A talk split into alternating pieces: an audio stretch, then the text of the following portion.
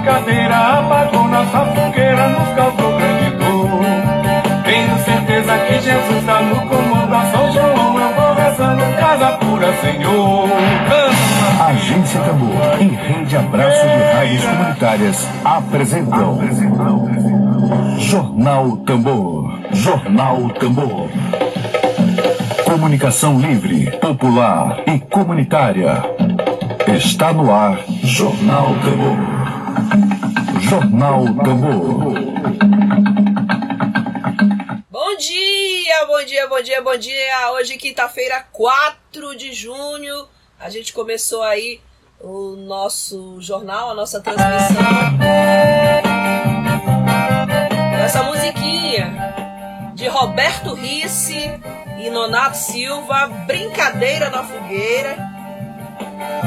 Não vai ter fogueira, não vai. Não vai ter fogueira, não vai ter São João, mas vai ter um São João diferente. Então a gente começou o programa de hoje é, com essa musiquinha feita por artistas maranhenses, Roberto Risse, Nonato Silva. Muito bom dia para você. Estamos começando agora a nossa programação.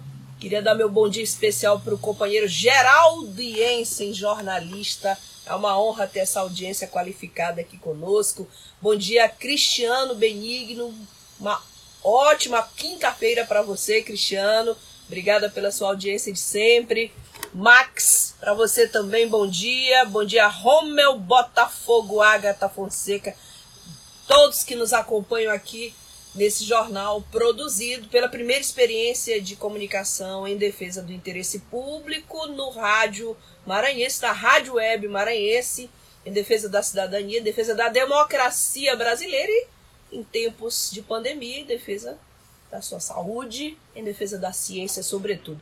Vamos lá aos nossos destaques de hoje. Notícia. Notícias.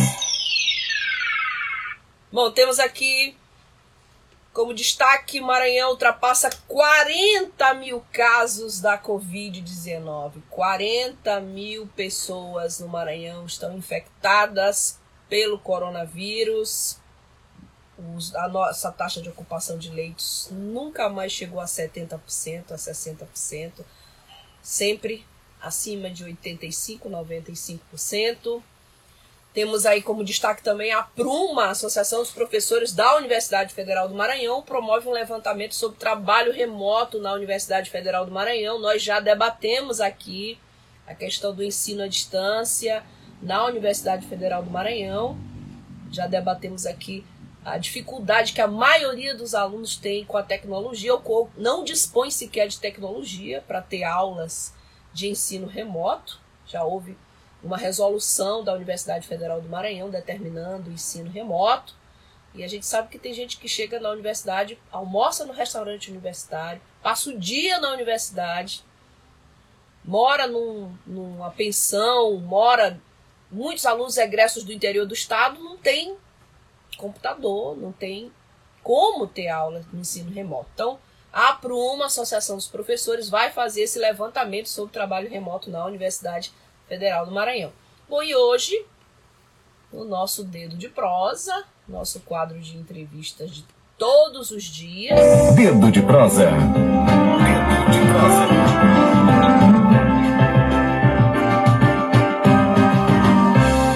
Nosso quadro de entrevistas hoje vai debater, nesse dia 4 de junho, o movimento estudantil na Universidade Federal do Maranhão e a nomeação de estudantes para o CONCEP, que é o Conselho de Ensino, Pesquisa e Extensão, e para o CONSAD, o Conselho de Administração, CONCEP, CONSAD.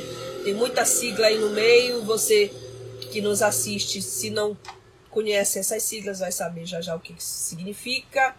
Nós vamos conversar já já com o nosso graduando em História, ele é membro do, da gestão pro tempore da, do DCE da UFMA, é coordenador do Centro Acadêmico de História Lagoa Amarela, gestão Maria José Aragão. Vamos conversar com Romel Botafogo, que já está aí, já está aí, e a gente vai já já conversar com ele. Já dei um bom dia para ele hoje, está aqui conosco.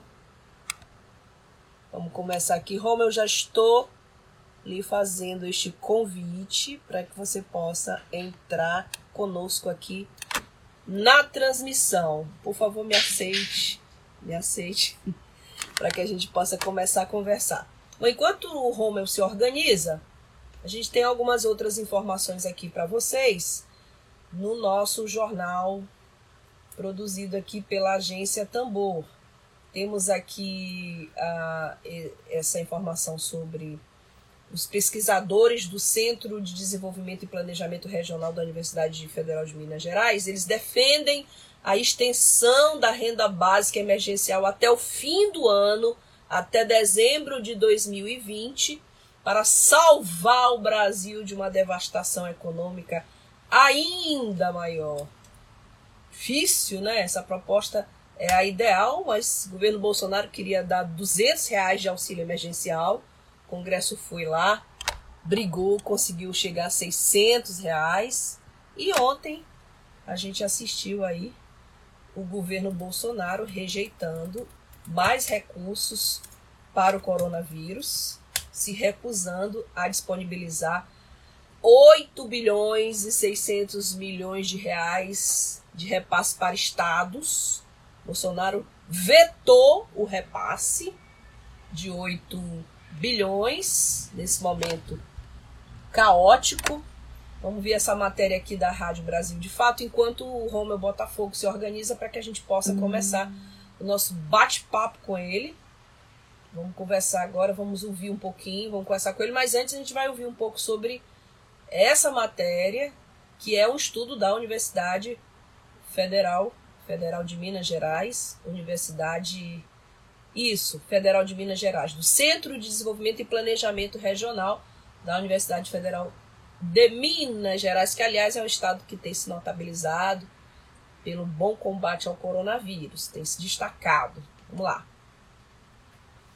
renda básica emergencial pode salvar o Brasil de uma devastação econômica ainda maior se estendida até o fim do ano. É o que defendem pesquisadores do Centro de Desenvolvimento e Planejamento Regional da UFMG, a Universidade Federal de Minas Gerais. Conforme o estudo, o auxílio governamental de 600 reais se reverte diretamente em consumo, o que aquece a economia e gera mais arrecadação ao Estado. Além disso, expande a produção de setores como de serviços e o de alimentação. Quem explica é Juliane Furno, doutoranda em desenvolvimento econômico na Universidade de Campinas, a Unicamp, e assessora parlamentar da Câmara Federal. Porque os mais pobres gastam tudo que ganham. Então, ninguém que vai acessar um benefício de renda emergencial vai aplicar em título é, do Tesouro Direto ou vai guardar embaixo do, do colchão. Então, efetivamente vão gastar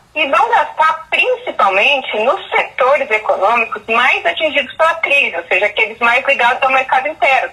Furno destaca que, ao mesmo tempo em que gera um alívio econômico, o pagamento é também um mecanismo de justiça social. Do ponto de vista social, existir um programa de renda básica em período de crise é fundamental para dirimir essa tendência natural à concentração de renda em momentos de crise econômica, ou seja, possibilitar que os mais pobres sejam menos afetados. O auxílio emergencial tem efeito imediato no PIB, o Produto Interno Bruto. Só com os três primeiros meses de pagamento, por exemplo, o aumento é de 0,44%. Mas, se o programa for imediatamente cortado, há retração, com um acréscimo de apenas 0,06% no fim de 2020.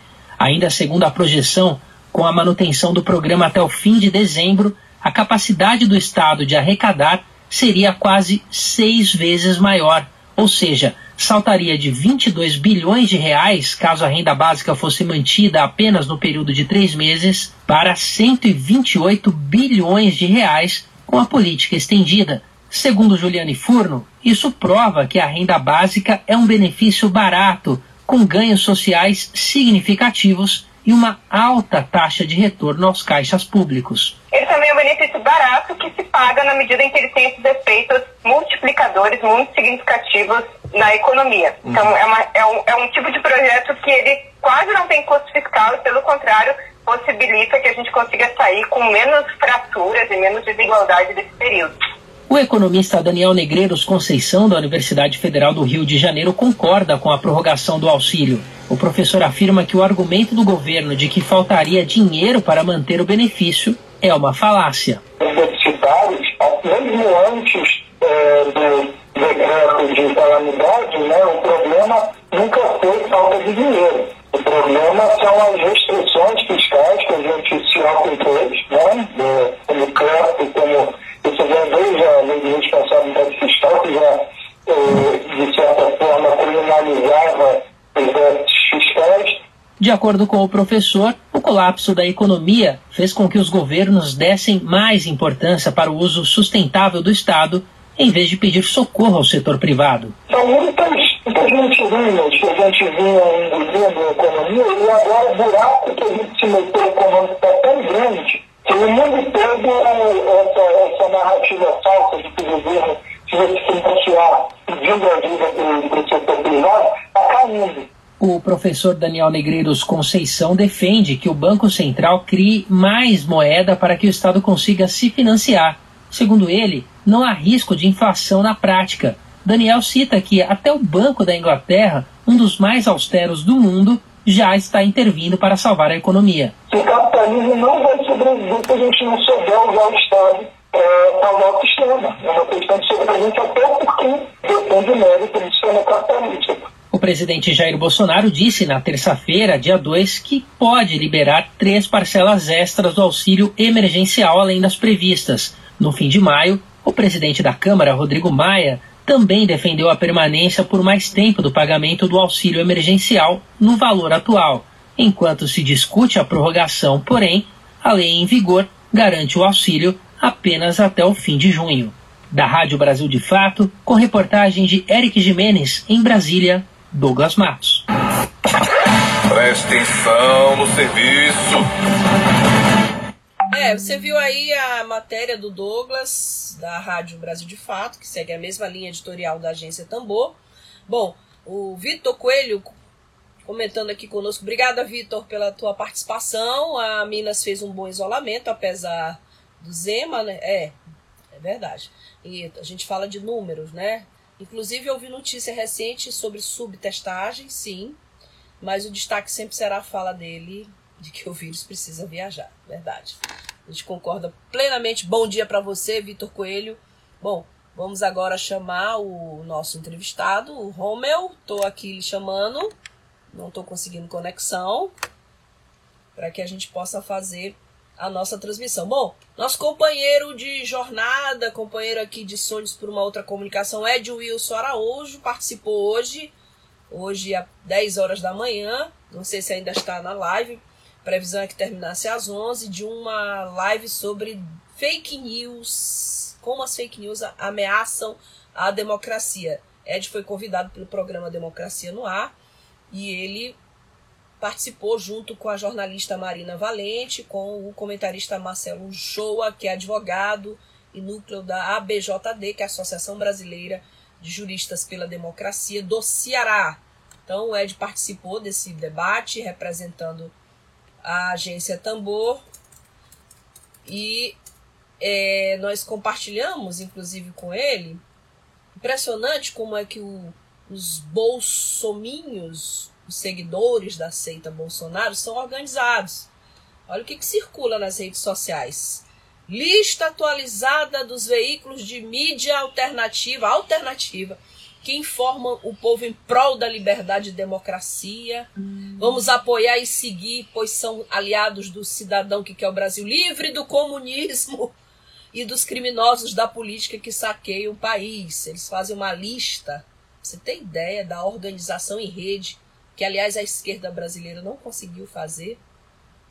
Não conseguiu fazer. É, a gente precisa fazer essa, essa lição de casa e essa é, uma lista com 101 veículos que eles pedem que se seja compartilhado para por fim a tentativa de censura por parte do STF e dos derrotados nas urnas. Aí eles citam aqui, só para você ter noção aqui, blog Professor Raikson, Movimento Brasil Conservador. Eu não vou ler todos, Brasil de Direita. Aí vem aquele, você lembra do Alexandre Garcia da Globo? Pois é, Alexandre Garcia que tem seu canalzinho no YouTube agora. Alexandre Garcia está aqui na lista, Gazeta Brasil, Folha Política, é, Giro de Notícias, Alexandre Garcia. E, e aí eles divulgam em todos os grupos e redes sociais. É, ficha social, canal Cafezinho com Pimenta, Política Play. São 101 veículos de mídia trabalhando em rede, disseminando fascismo, disseminando notícias falsas, fake news. E isso mostra a organização da extrema-direita brasileira. E aí nós compartilhamos com vocês sobre a importância da rede de comunicação em defesa do interesse público. Bom, vamos tentar colocar novamente nosso entrevistado? Não estou conseguindo. Mas vamos lá, vamos trabalhar. Bom, a uhum. campanha nacional do Movimento dos Trabalhadores Sem Terra, o MST, já doou 1.200 toneladas de alimentos durante a pandemia do novo coronavírus. Bastante coisa, é um número significativo. E além das doações de cestas básicas, o MST já distribuiu 50 mil marmitas solidárias por meio dos armazéns do campo, entre eles o daqui de São Luís do Maranhão. São Luís tem um armazém do campo. A gente destaca aqui o solar Maria Firmina dos Reis, solar da terra Maria Firmina dos Reis, que fica ali lá na Avenida Rio Branco, na Rua Rio Branco, logo no início da Rua Rio Branco, você entra à esquerda, você vai conhecer o solar Maria Firmina dos Reis. E aí, direto de Belém do Pará, lá nós vamos com a Catarina Barbosa para saber um pouco mais sobre essa doação de, de alimentos, esse trabalho gigantesco que o MST tem feito aqui no momento de pandemia. Pandemia do novo coronavírus afetou toda a sociedade, mas, sobretudo, as pessoas que vivem em situação de vulnerabilidade social.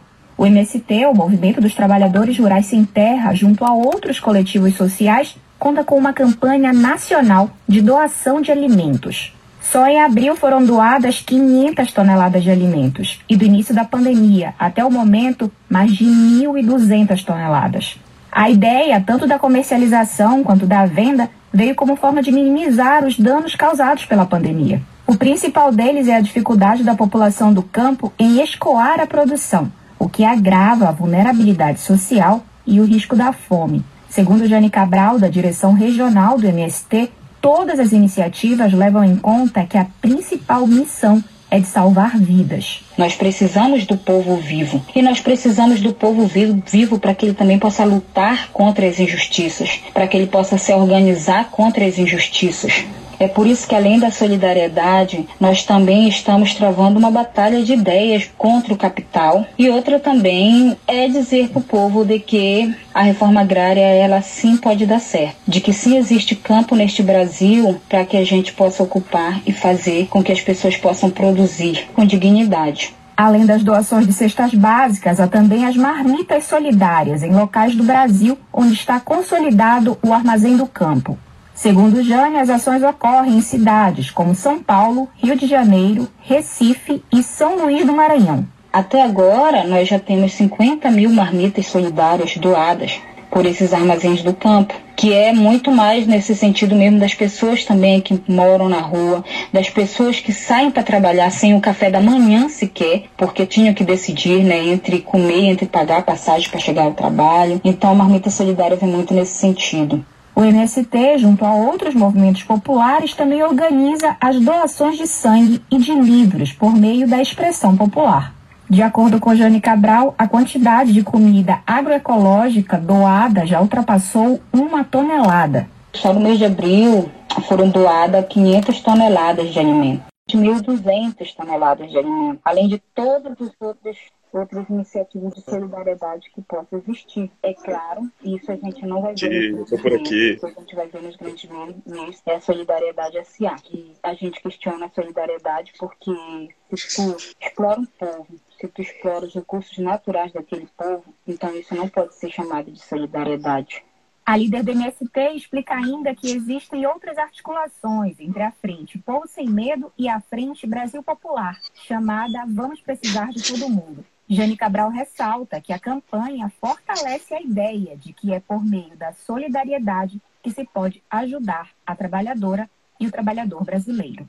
De Belém, do Pará, da Rádio Brasil de Fato, Catarina Barbosa. Dedo de prosa.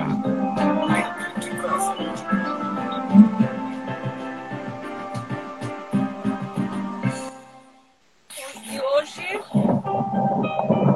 hoje, conforme a gente acabou de anunciar, nós vamos conversar agora com o graduando em História pela Universidade Federal do Maranhão.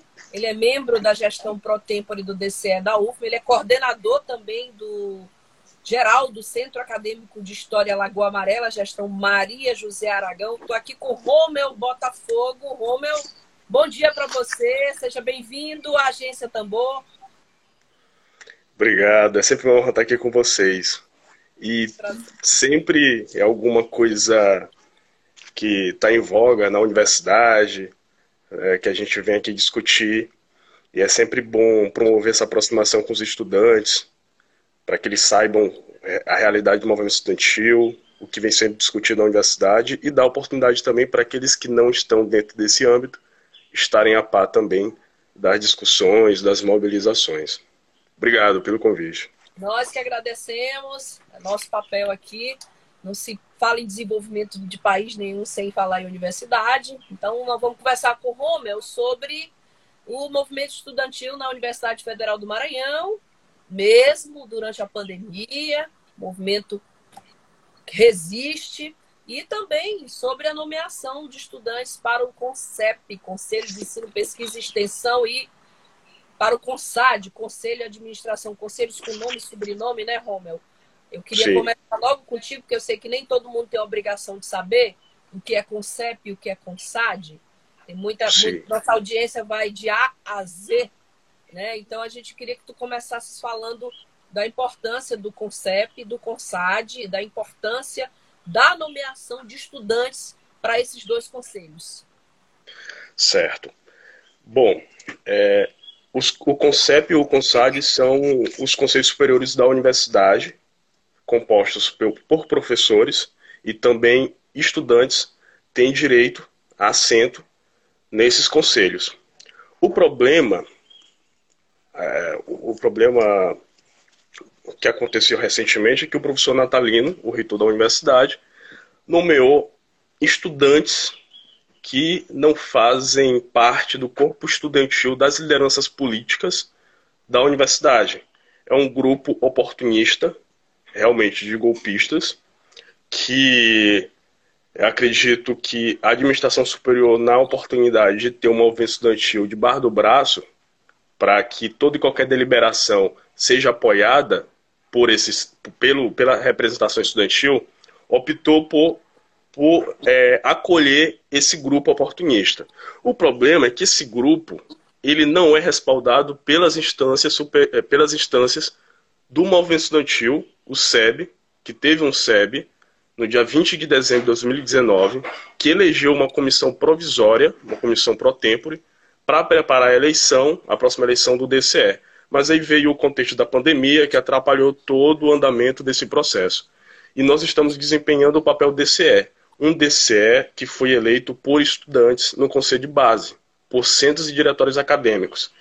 E é, existe né, uma norma federal que garante um, o DCE escolhido pelas entidades de base, que é o que não está sendo respeitado pelo professor natalino, que arbitrariamente autoritariamente escolheu a dedo esses estudantes, que, colocando os estudantes que estão participando e os demais espectadores, são é, é, um, é um grupo que existe uma discussão há tempos que fraudaram documentação do DCE existe, entre muitas aspas, dois DCEs hoje na universidade, que é composto por um cidadão, né, presidido por um cidadão que é raposa velha no movimento estudantil da universidade, que já trocou de curso inúmeras vezes e que fraudou essa documentação.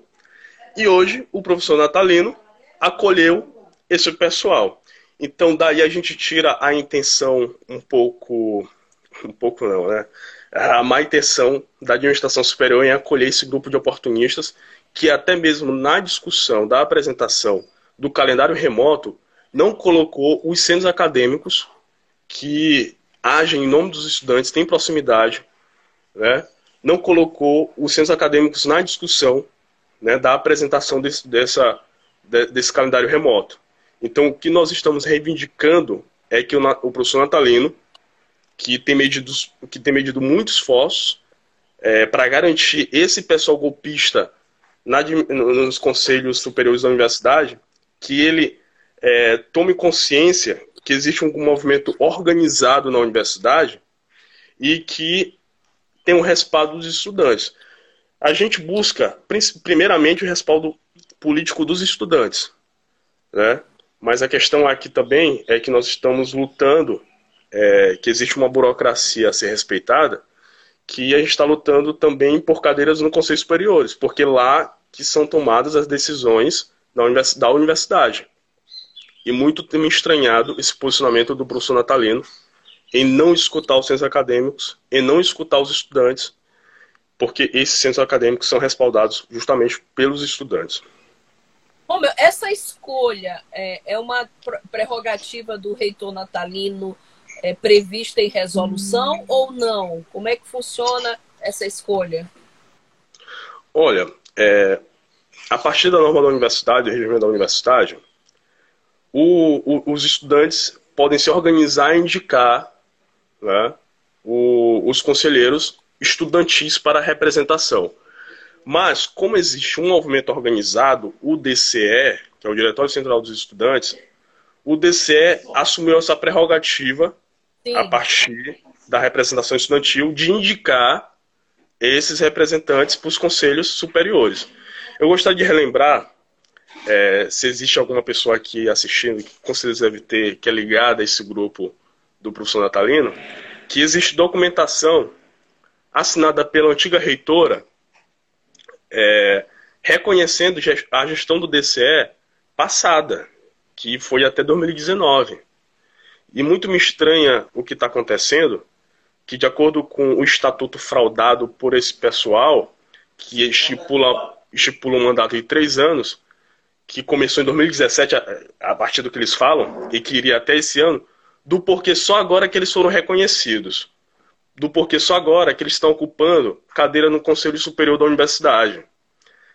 É, eu quero até pedir desculpa pelo tom, porque é o, tá me, isso está me chateando, está me tirando sono, porque a gente está prezando ultimamente, diante dessa, dessa, é, desse, desse avanço de movimentos fascistas na, na, na, no Brasil, a gente tem prezado por um movimento organizado pela democracia, que é o que não está sendo respeitado pela administração superior da universidade. É isso que nós estamos reivindicando. Que ele respeite as decisões dos centros e diretórios acadêmicos, que por si só são as decisões dos estudantes, que é o que não está sendo respeitado.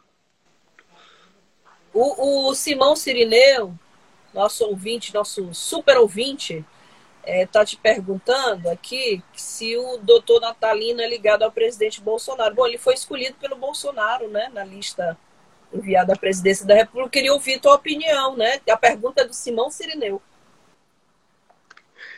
É, vou dar minha opinião sobre esse assunto. É, eu acho que, acima de tudo, o professor Natalino, ele, ele preza pelo poder, né?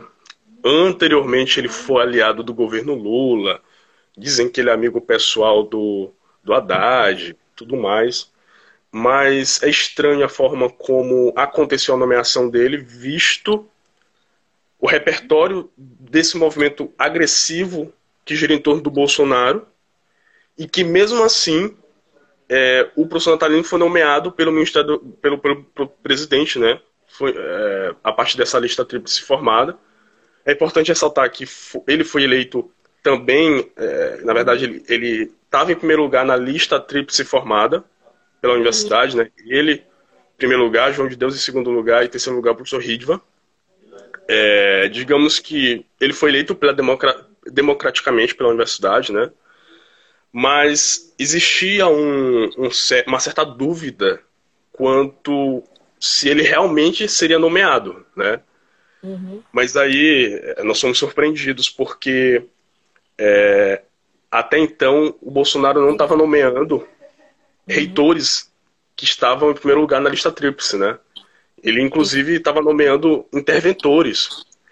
Mesmo assim a gente a gente estava é, preocupado do, de quais conchavos estavam ali envolvidos para que ocorresse essa nomeação. Então, eu acho, Simão, que oportunamente, hoje, ele está ligado ao Bolsonaro. É, a articulação e tanta, né? Você conseguir ser e de Lula a Bolsonaro, de A a Z, né? Exato. Bom, Sim. vamos. Tem perguntas aqui, Romeu, da agência Tambor, da redação da agência Tambor. Eu gosto de repetir que estamos todos em casa trabalhando, online, em sinergia absoluta. É, a agência Tambor te pergunta, a redação da agência pergunta é, como é que está a situação da UFMA neste momento de pandemia, tá? É, o que, que, está previsto nos próximos meses. A gente debateu aqui na agência Tambor sobre o ensino remoto, fizemos um bom debate sobre o ensino remoto, que também foi uma medida tomada pela reitoria da universidade, sem considerar que tem aluno que não tem computador, que não tem notebook, que passa o dia na universidade, só vai em casa dormir ou só vai na, no, no na sua casa de estudante, que vem do interior. Então, é, a pergunta da agência Tambor é como é que está a situação da UFMA nesse momento de pandemia e o que está previsto para os próximos meses? Perfeito. É uma boa pergunta, porque eu me debrucei em pesquisar a realidade de outras universidades durante esse período. Vou fazer uma comparação a partir de uma resolução número 22 de 2020, né, de 1 de junho, de junho agora, do CONCEP da UFRN, que decidiu né, que é, vai ser oferecido auxílio né, de inclusão digital aos estudantes, que é o que a gente está se esperando de iniciativa da universidade, que até agora não existe proposta concreta. Mas eu quero é, aqui colocar alguns fatores de comparação. Primeiro, de acordo com o que eu estava pesquisando, a, o Rio Grande do Norte é a 18ª economia né, do Brasil. está falando é, de um PIB que se encontra em 18º lugar. E a partir do IBGE desse ano, 73,5% dos domicílios do, é, é, potiguares né, têm acesso à internet. 73,5%. E somente 46,3% é, dispunham de computador ou tablet né, desses domicílios. Trazendo para a realidade local do Maranhão. De acordo com o IBGE, também lançado em fevereiro, né, desse ano, Sim. somente 61,4% dos domicílios maranhenses têm acesso à internet. E apenas 24% dispõem de tablet e computadores. Então a gente tem uma realidade diferente do Rio Grande do Norte, mas que já existe uma iniciativa por parte da universidade em prover é, a possibilidade do estudante ter esse acesso à distância, né, garantindo internet, talvez, eu imagino que até a compra de tablets para que esses estudantes possam ter esse acesso à distância. Mas é, aqui no Bahrein... recebeu, desculpa te interromper, a gente recebeu Não, essa informação. É, a gente recebeu essa informação que a universidade ia comprar uns tablets. Você tem informação sobre isso? Já foram comprados os tablets? Qual é a quantidade de tablets? Existe um portal da transparência que a gente possa ir lá pesquisar da Universidade Federal do Maranhão? É, aí a gente recai numa outra questão que é a falta do diálogo da universidade com o setor estudantil, assim como também com os professores. Até onde havia me chegado, a universidade estava se movendo, o professor Natalino estava indo atrás de emendas parlamentares para compra de 6 mil tablets, que eu acho ainda um número insuficiente. E já estava também organizado pela administração superior é, oferecimento de bolsa. Mas isso é proposta, de concreto não existe nada até agora. Nada, nada. Nada. nada. É, e assim, qual o critério? Quem é que vai receber tablet e quem é que não vai receber? Como é que você vai comprar 6 mil se não contempla todo o número de estudantes? Assim, ah, fulano ali é baixa renda, então como é que vai ser? Assim, a gente fica meio que na dúvida, né? É, então, sim. Ah. Pois é, é, é uma então, questão muito. Sobre isso nenhuma, até o momento oficial, pelo menos, nada. Não, até agora nada. Porque o diálogo está sendo muito ruim, muito ruim mesmo. É, digamos que o professor Natalino ele tem um histórico de decisões, decisões autoritárias, sem consentimento da comunidade acadêmica. Então é importante que a gente fique atento, todo mundo que está assistindo aqui, é importante que a gente fique atento quanto a essas decisões. Porque a universidade, e aí já diz universal, a gente tem que prezar pela, de, pelas decisões democráticas, que é o que não vem sendo é, tomadas, decisões dialogadas. Né? E uma outra questão é que a, a, existe essa proposta de antecipação do calendário remoto, do calendário de férias, que é essa, essa resolução última que saiu, 1999. Mas a grande questão é o lançamento do, da retomada do calendário que se prevê para agosto. Essa é a maior discussão agora, que não existe nada de concreto para que isso aconteça. Muito se fala de retomada das aulas de forma semipresencial. Mas como que isso vai acontecer? Se os estudantes pegam ônibus lotados, os, o campus, para quem está assistindo, sabe muito bem como é a nossa realidade ao pegar o campus, é, é, ninguém vai sentado, somente sentado. Vai todo mundo estrangulado até a porta do ônibus. Como é que vai ficar o RU quanto a isso? Eu acho que, acima de tudo, a universidade tem que, tem que dialogar conosco e tem que oferecer alternativas de inclusão aos estudantes. Porque até aqui a gente é totalmente contra é, essa possibilidade de retomada do calendário da universidade. Romeu, uma pergunta aqui de advogada do diabo muito é importante até, que é esclarecedora essa pergunta, né? Que você vai poder esclarecer. Eu estou aqui com a Bruna Leandra. Bruna pergunta para nós, para você, né? Esse mesmo grupo não apoiou Natalino na época da campanha? Oportunidade para você responder. Esse seu grupo, creio que ela está se referindo ao seu grupo de estudantes. Vocês não apoiaram Sim. o Natalino na campanha. Sim, é, Bruna, é, esse grupo ele tem acesso, não sei como conseguiu acesso ao, a, a, ao, ao, ao, ao e-mail. E mandou, na época de campanha, um e-mail né, é, declarando apoio ao, ao, ao professor Natalino, sendo que o DCE ele não havia se posicionado quanto a apoiar né, é, qualquer que seja os candidatos que estavam, que estavam lá. Crime virtual, então, aqui falado pelo Jamil Mondego, é isso? Foi um crime virtual?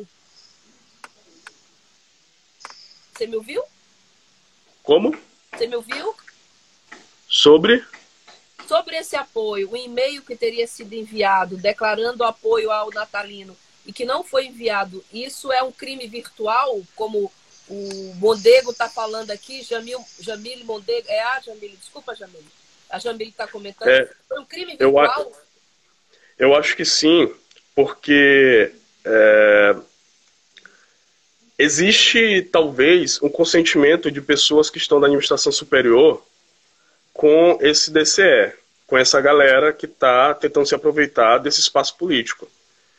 E fica a pergunta: como é que eles conseguiram acesso para mandar esse e-mail institucional?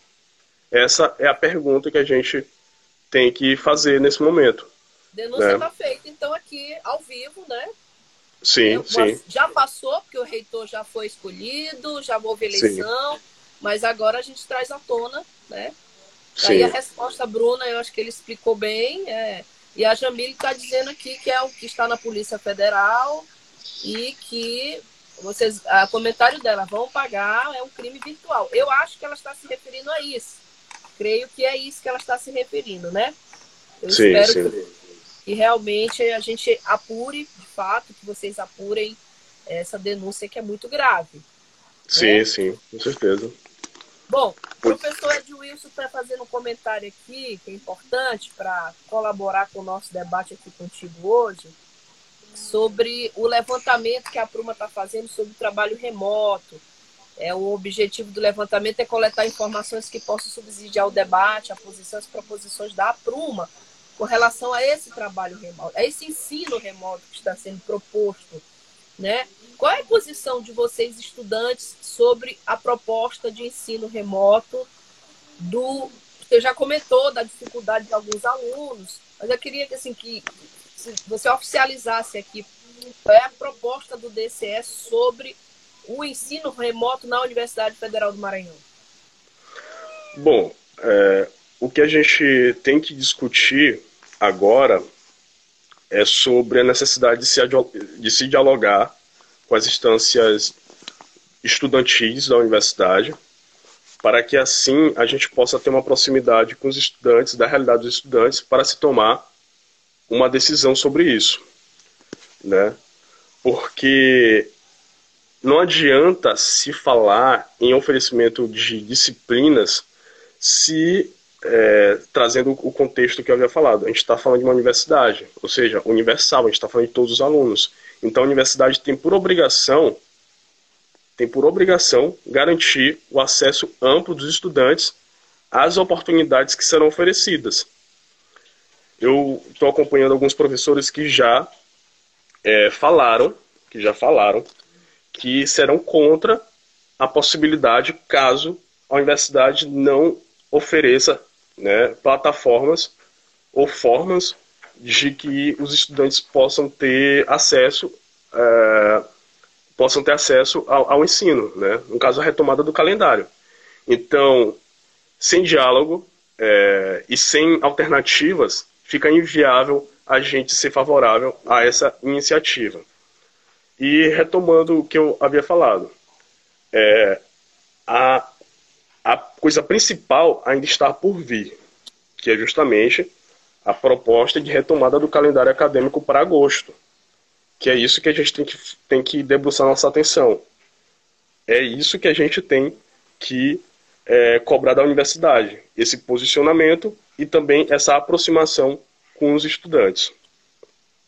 Bom, é, a gente já está chegando, Romeu, nos nossos minutinhos, assim, tenho recebido aqui algumas, é, alguns comentários, a Rosana Bordalo está perguntando se foi solicitada a apuração desse crime virtual, o, o Moreno, é, Mate Moreno, deve ser Matheus Moreno, comenta, tem que quebrar o e-mail desse sigilo, o, o e-mail do sigilo, muita gente, assim, não sabia do que aconteceu, e agora a gente está tornando público aqui. Você está tendo a oportunidade de. Aliás, é. uma pergunta da Bruna, né, Bruna? Você acabou Sim. por ajudar-nos a esclarecer Sim. que foi um crime virtual. A UFMA tem um comitê de crise. Ele está perguntando, sim, Simão novamente perguntando se a UFMA tem um comitê de crise. É, muita participação de todos. A gente já está nos faltando alguns minutinhos para encerrar com o Romeu. Sim. Mas a gente não falou ainda de forma profunda sobre essa nomeação. Tu já, tu já fizeste a, a, a, crítica, a denúncia dos estudantes para o CONCEP e para o CONSAD. Assim, é, eu reforço é, essa pergunta.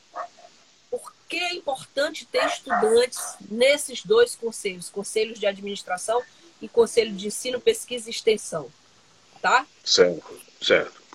É, antes de responder a pergunta, só queria responder um comentário do Matheus Claro. Que é que a gente estava falando sobre o e-mail da época da campanha do professor Natalino, que esse grupo de oportunistas, eles tiveram acesso ao, ao e-mail institucional e mandaram e-mail para todos os estudantes declarando apoio, né, apoio uh, ao professor Natalino, a, a, a, campanha dele, sendo que o DCE tinha se posicionado pela não, na época, a gestão passada, né, tinha se posicionado pela, pela, por não se posicionar diante da eleição. Agora, respondendo a, a, a questão.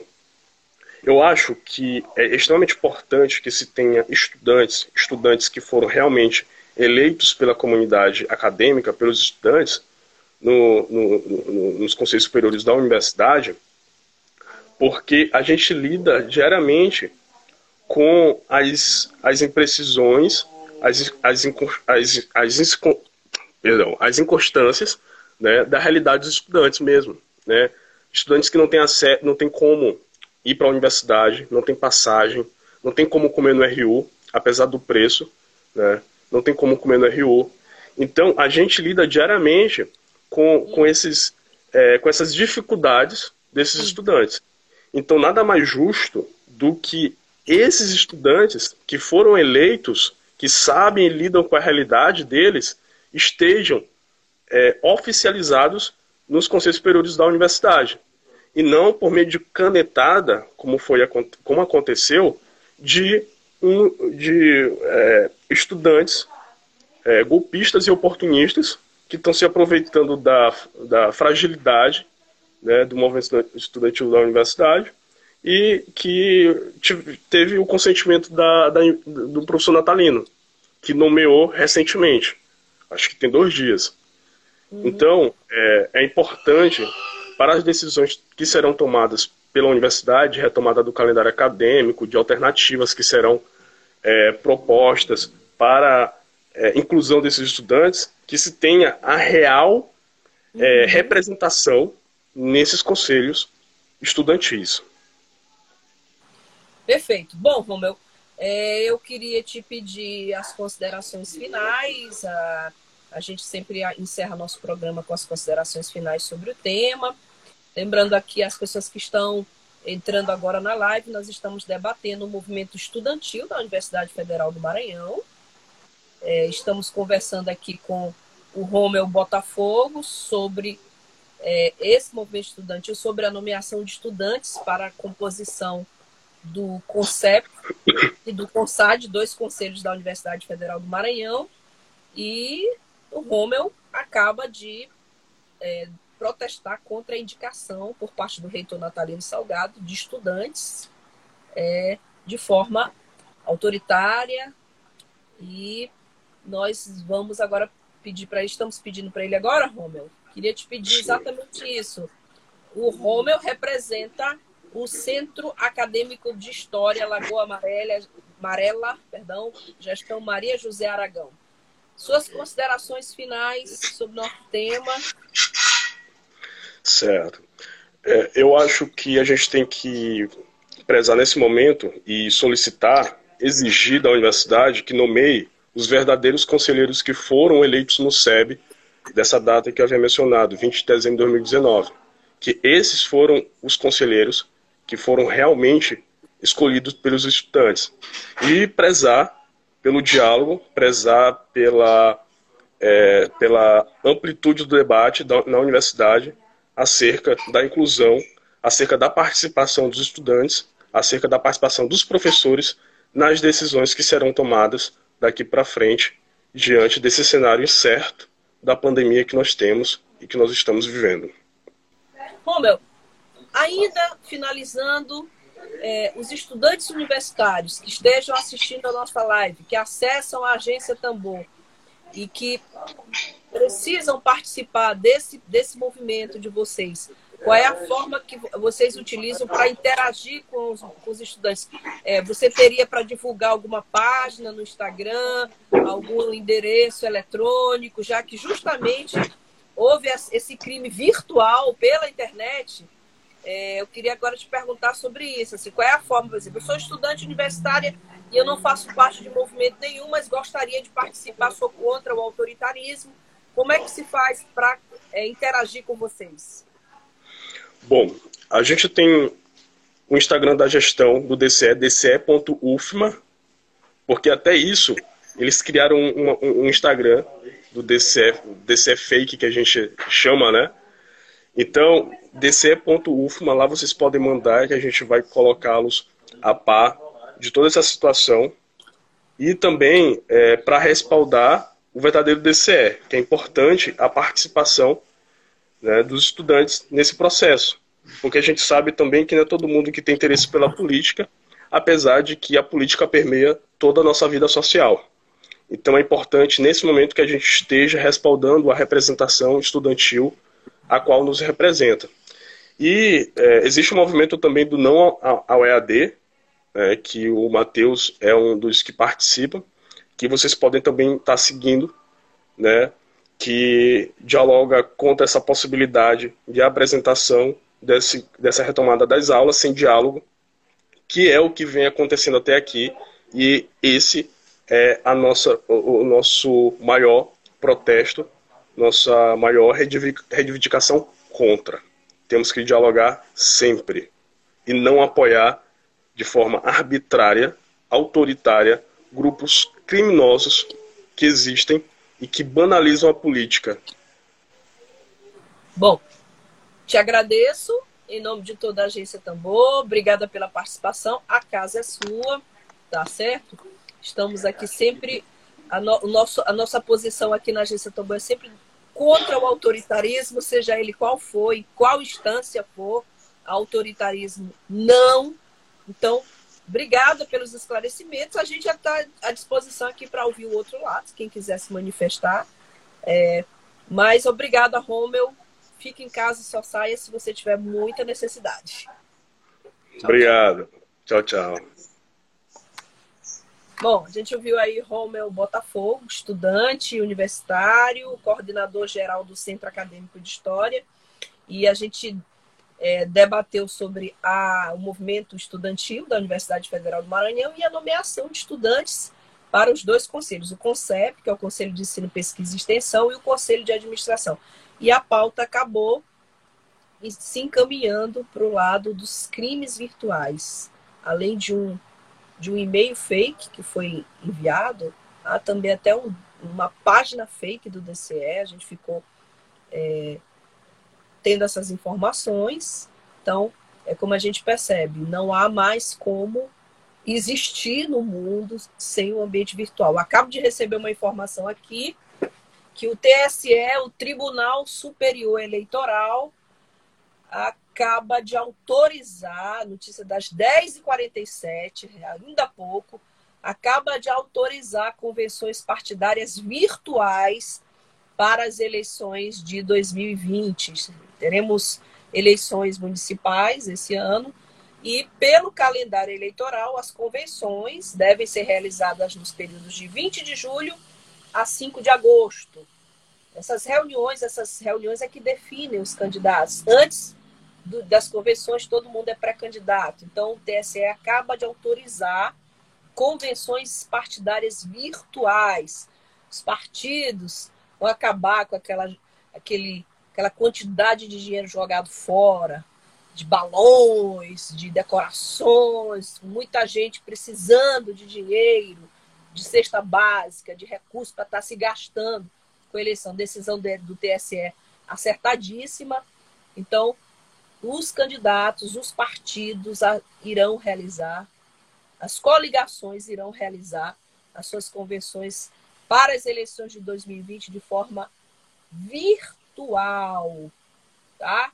Então, não há ainda a confirmação se as eleições municipais serão de fato em outubro. Já existe uma PEC, proposta de emenda constitucional, para que as eleições sejam realizadas em novembro, primeiro turno, dezembro, segundo turno. Mas isso ainda não está confirmado, esse adiamento. O TSE se manifesta de forma, os ministros do TSE têm se manifestado de forma veemente contra a prorrogação de mandatos desses senhores prefeitos aí que estão nos cargos querem um, uma boquinha mais de mais algum tempo, mas não há possibilidade, segundo a maioria dos ministros do TSE. Então, as convenções já vão ser realizadas de forma virtual. É menos dinheiro gasto com papel, com lixo, com balões, com decoração. E a gente encerra lembrando a vocês que continuamos na campanha de arrecadação de cestas básicas para as meninas, as profissionais do sexo, lá do Centro Histórico de São Luís, profissionais do sexo ali do Xirizal do Oscar Frota, já estamos arrecadando. Elas, na maioria, não recebeu auxílio emergencial. A maioria tem filho, tem aluguel para pagar, tem higiene. Você imagina você está num ramo de atividade em que o toque é imprescindível. É, talvez seja a única atividade que o toque é imprescindível e atividade profissional. Então, estamos arrecadando cestas básicas lá para o Xirizal do Oscar Frota, para as profissionais do sexo que trabalham ali, tá certo? Se você quiser, entre no direct, quiser participar da Agência Tambor, entre no meu direct pessoal, arroba Flavinha de Mel 11, Flávia Melo, sou eu, Flávia Regina Melo, e nós vamos fazer eu, Rejane Galeno, Lívia Lima, Daniele Luiz, Giovana Cury, a mulherada que faz a Agência Tambor e os rapazes também, os meninos, Altemar Moraes, Emília Azevedo e Ed Wilson Araújo. Gente, um ótima, uma ótima quinta-feira. Cuidem-se, não saia de casa só se for extremamente necessário. Vamos agora encerrar novamente com o querido Roberto Risse, que é maranhense, que é um deficiente visual que enxerga melhor do que muitos de nós. Roberto Risse Nonato Silva. Tchau, tchau. Não vai ter fogueira, não vai ter bala. Nessa incerteza, isso é uma tristeza para o nosso coração.